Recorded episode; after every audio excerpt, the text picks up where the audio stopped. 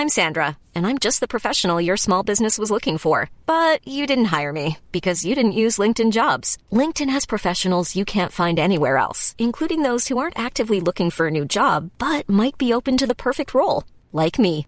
In a given month, over 70% of LinkedIn users don't visit other leading job sites. So if you're not looking on LinkedIn, you'll miss out on great candidates like Sandra. Start hiring professionals like a professional. Post your free job on linkedin.com/people today. Um quarto da população da Terra, o maior genocídio da história. Terceira parte, Mari Persona.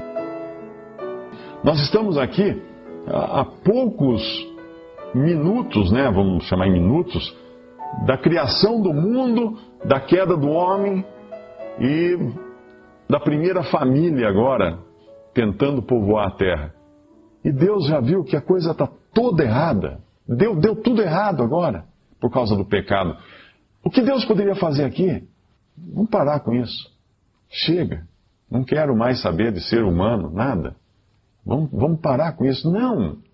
Ele graciosamente está conversando com aquele que assassinou um quarto da população do planeta, se a gente puder, pode falar assim, que eram Adão, Eva e os dois filhos, se ainda não tiverem nascido filhas de Caim, de, de Adão e Eva nesse momento, mas ele assassinou uma porção enorme da população do planeta.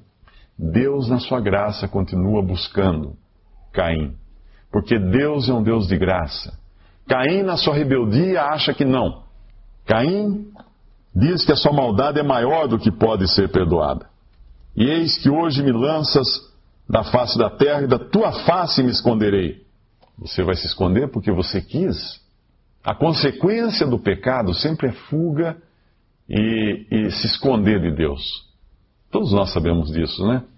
Sempre que nós fazemos alguma coisa errada, a nossa consciência nos acusa, o que nós fazemos? A primeira coisa é querer se esconder de Deus. Adão e Eva fizeram isso no jardim do Éden, quando eles pecaram, eles se esconderam no meio das árvores do jardim. Imagina se esconder de Deus. Como que nós esconder de Deus? E Deus ainda pergunta: Onde estás, Adão? Como se Deus estivesse procurando. Deus sabia onde Adão estava. Mais uma vez, Deus pergunta para ele, ele responder para si mesmo o que ele estava fazendo, para cair em si, para sua consciência, se, uh, entrar no, no, no, clima da coisa e falar: Não, estou errado. Onde estás? Eu, eu estou errado. Eu estou pecador. Eu estou fugindo. Eu estou me esquivando de Deus. Será que tem alguém aqui hoje se esquivando de Deus? Será que tem alguém aqui que foge de Deus achando, achando que isso é liberdade? Um trem querendo viver fora dos trilhos, um peixe querendo viver fora do mar, fora da água. Não é liberdade. Não há como fugir de Deus. Não há como se, se esquivar de Deus. O melhor caminho é o contrário, é sempre o contrário.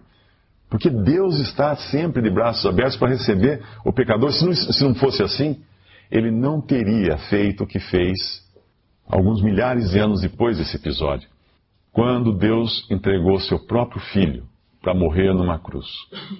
Quando Deus viu que tinham terminado todas as tentativas de tratar com o ser humano. Quando ele deu uma lei para mostrar como seria a vontade dele para o homem andar, e o homem mostrou que estava completamente fora da lei, completamente distante dos, dos, caminhos de Deus. Então Deus não, não contente com isso, no sentido de não contente em falar, tá bom, chega, não. Deus ainda se fez homem. Deus, podemos pensar o que é toda a imensidão de Deus em um corpo humano. Esse é Jesus. Deus e homem.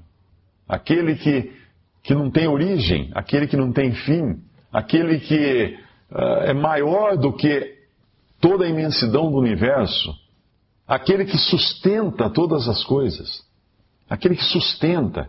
Nós olhamos para o céu, vemos as estrelas nos seus lugares, os planetas, bilhões, bilhões e bilhões de galáxias, um número que ninguém consegue contar, todas lá funcionando, ele sustenta todas essas coisas. E ainda assim, ele desceu desse, desse, desse lugar de, de tão, tão alto, né, tão, e veio a esse mundo tão errado, tão ruim, tão feio, tão, tão deteriorado, e se fez homem. se fez homem. O, que Deus fez no princípio foi criar o homem à sua imagem e semelhança. Ele pega um outro caminho agora.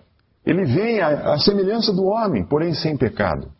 Nasce como um ser humano nesse mundo, gerado de forma miraculosa pelo Espírito Santo, mas nasce de uma mulher. Cresce como um ser humano, foi um bebê, foi uma criança, uh, caminhou aqui como uma pessoa qualquer, como trabalhou com seu pai, fez coisas nesse mundo, andou e foi fazer aquilo que nenhum outro poderia fazer, que era pagar o preço que era devido pelo pecado do homem. Cristo foi até a cruz pagar, derramar seu sangue, sofrer no lugar do ser humano, sofrer no lugar de todos esses caínes que existem hoje no mundo. Ele foi pagar o preço pelo pecado.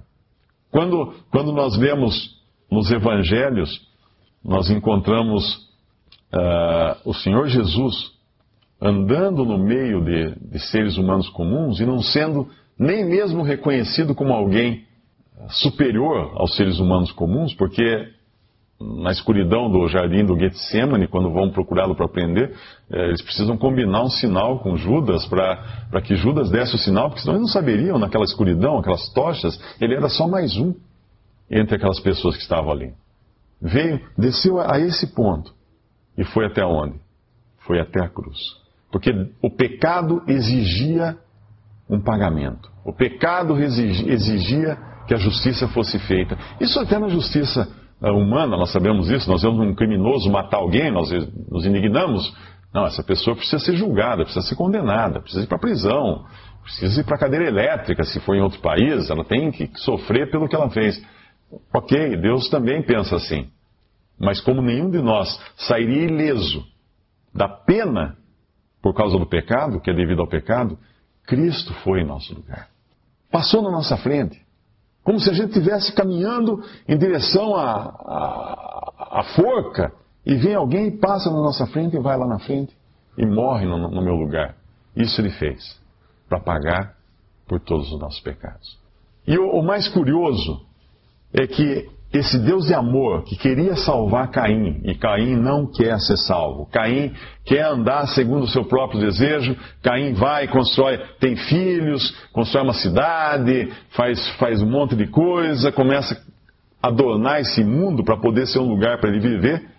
E cada vez ele se amarra mais, a liberdade que ele busca, na verdade, não é liberdade, ele cada vez vai ter que se amarrar mais. E, e isso deu no que deu até hoje. Apesar desse Deus amoroso querendo salvar Caim, Caim foge de Deus.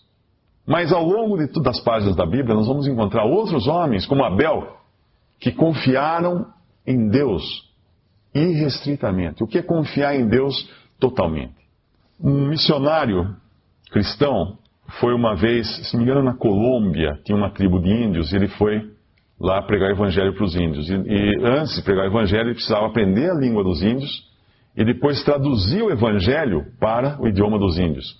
Ele encontrou uma dificuldade porque não havia a palavra fé na língua indígena. E ele tentava alguma palavra que desse o significado de fé. E ele descobriu que os índios tinham aquela grande oca cheia de, de, de, de pilares, né, de árvores que seguravam a estrutura toda. E à noite os índios subiam naquelas árvores, amarravam suas redes entre uma árvore e outra e dormiam lá em cima, bem alto, por causa dos animais, com medo dos animais selvagens que entravam, podiam pegar algum. E uma, uma coisa que esses índios faziam era escolher a madeira para ver se não estava podre. Eles tinham um cuidado muito grande antes de amarrar a sua rede. Porque se a madeira não fosse segura, eles não amarravam a rede, eles amarravam em outra. Fosse muito fino aquele poste, eles amarravam em outro. Então esse, esse, esse missionário descobriu que ele poderia traduzir fé com a mesma palavra que os índios, eu não sei que palavra que era, usavam para amarrar a rede em. Porque se eles amarrassem a rede em qualquer coisa que não fosse totalmente segura, eles podiam, cair lá de cima e quebrar o pescoço. Então eles tinham que amarrar a rede em Jesus. E era amarrar em alguém em quem eles confiassem a sua vida completamente. Caim não quis confiar a sua vida completamente em Deus, tanto na hora que ele fez a oferta, a oferenda dele, como depois quando Deus vai conversar com ele. Em nenhum momento ele mostra sinal de arrependimento. Abel, sim. Abel amarrou sua rede em Jesus. Abel confiou em Deus totalmente, dando primogênito do seu rebanho, sem saber se vinha mais. Abel confiou. Isso é fé. A salvação vem pela fé total e restrita na pessoa de Cristo Jesus. Fé que Deus vai ser gracioso para comigo, que Deus vai resolver o problema do meu pecado, que Deus vai me perdoar, que Deus vai me salvar, que Deus vai, vai me limpar de todos os meus pecados, que Deus vai fazer isso, tudo isso porque Cristo morreu e o seu sacrifício vale para mim. Isso é fé. Esse é o caminho da salvação. E quando nós continuamos lendo ao longo da Bíblia, nós vamos encontrar coisas curiosas que mostram o caráter de Deus que às vezes, às vezes a gente não, não conhece. Uh, e principalmente no Evangelho de João. O Evangelho de João, ele começa dizendo quem, quem era Jesus ali, entre os seus primeiros discípulos. E logo no capítulo 2 do Evangelho de João, nós encontramos o Senhor Jesus numa festa de casamento. E no final do, do relato dessa festa de casamento, diz que aquele foi o primeiro milagre, e por meio daquele primeiro sinal, ele começou o seu ministério.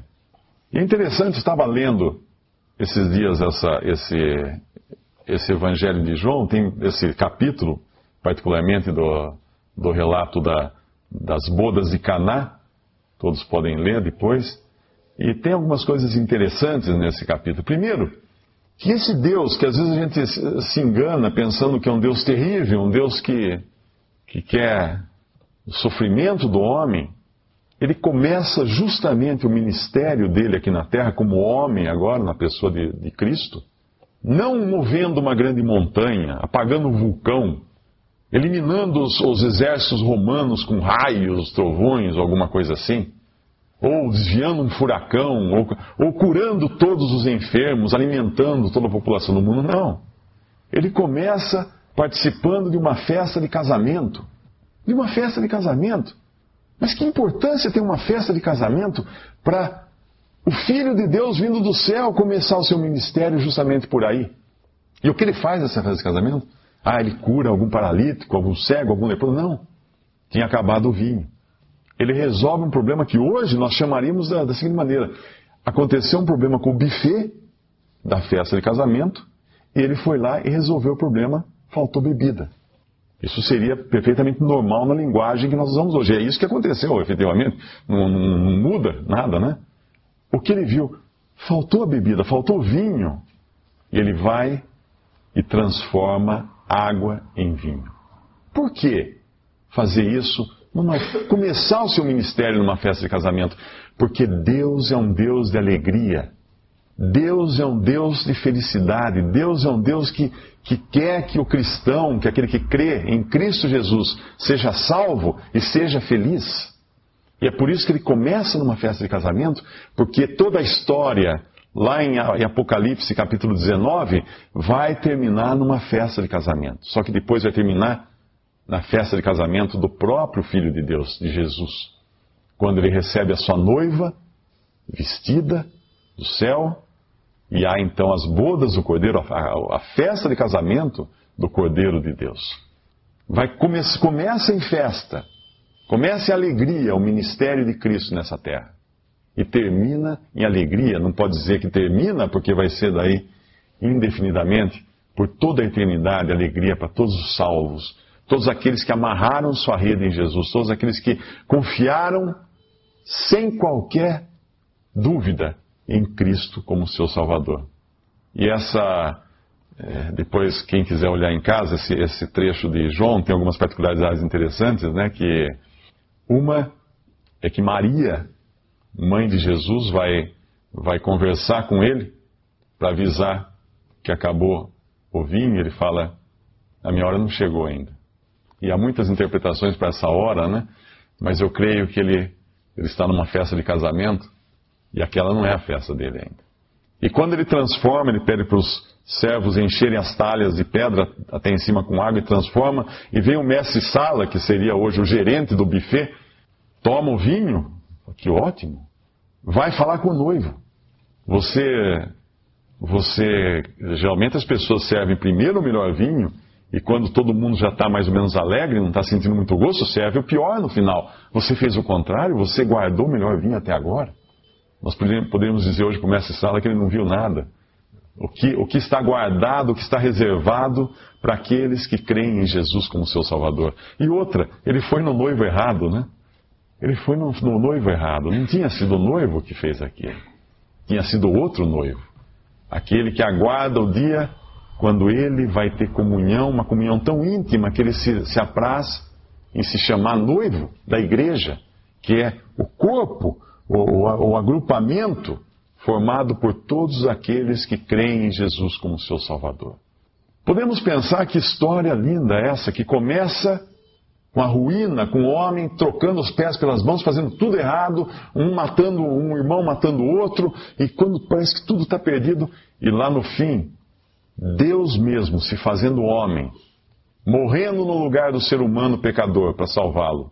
E não, não contente com isso, vamos dizer assim, querendo ser o noivo, querendo ser o noivo dos salvos por ele, da, da, do corpo, do, da, da igreja, da noiva. Esse é o Deus da Bíblia. Esse é o Deus da Bíblia, não um Deus tirano. Não um Deus que quer que a gente tenha dor, que quer que a gente sofra. Quer que... Não. Não um Deus que quer restringir a nossa liberdade, não. Se nós entendemos que a liberdade é exatamente vivermos para aquilo para o que fomos designados, para o que fomos projetados, que é em comunhão perfeita com o Criador, aí sim, aí somos totalmente, perfeitamente livres.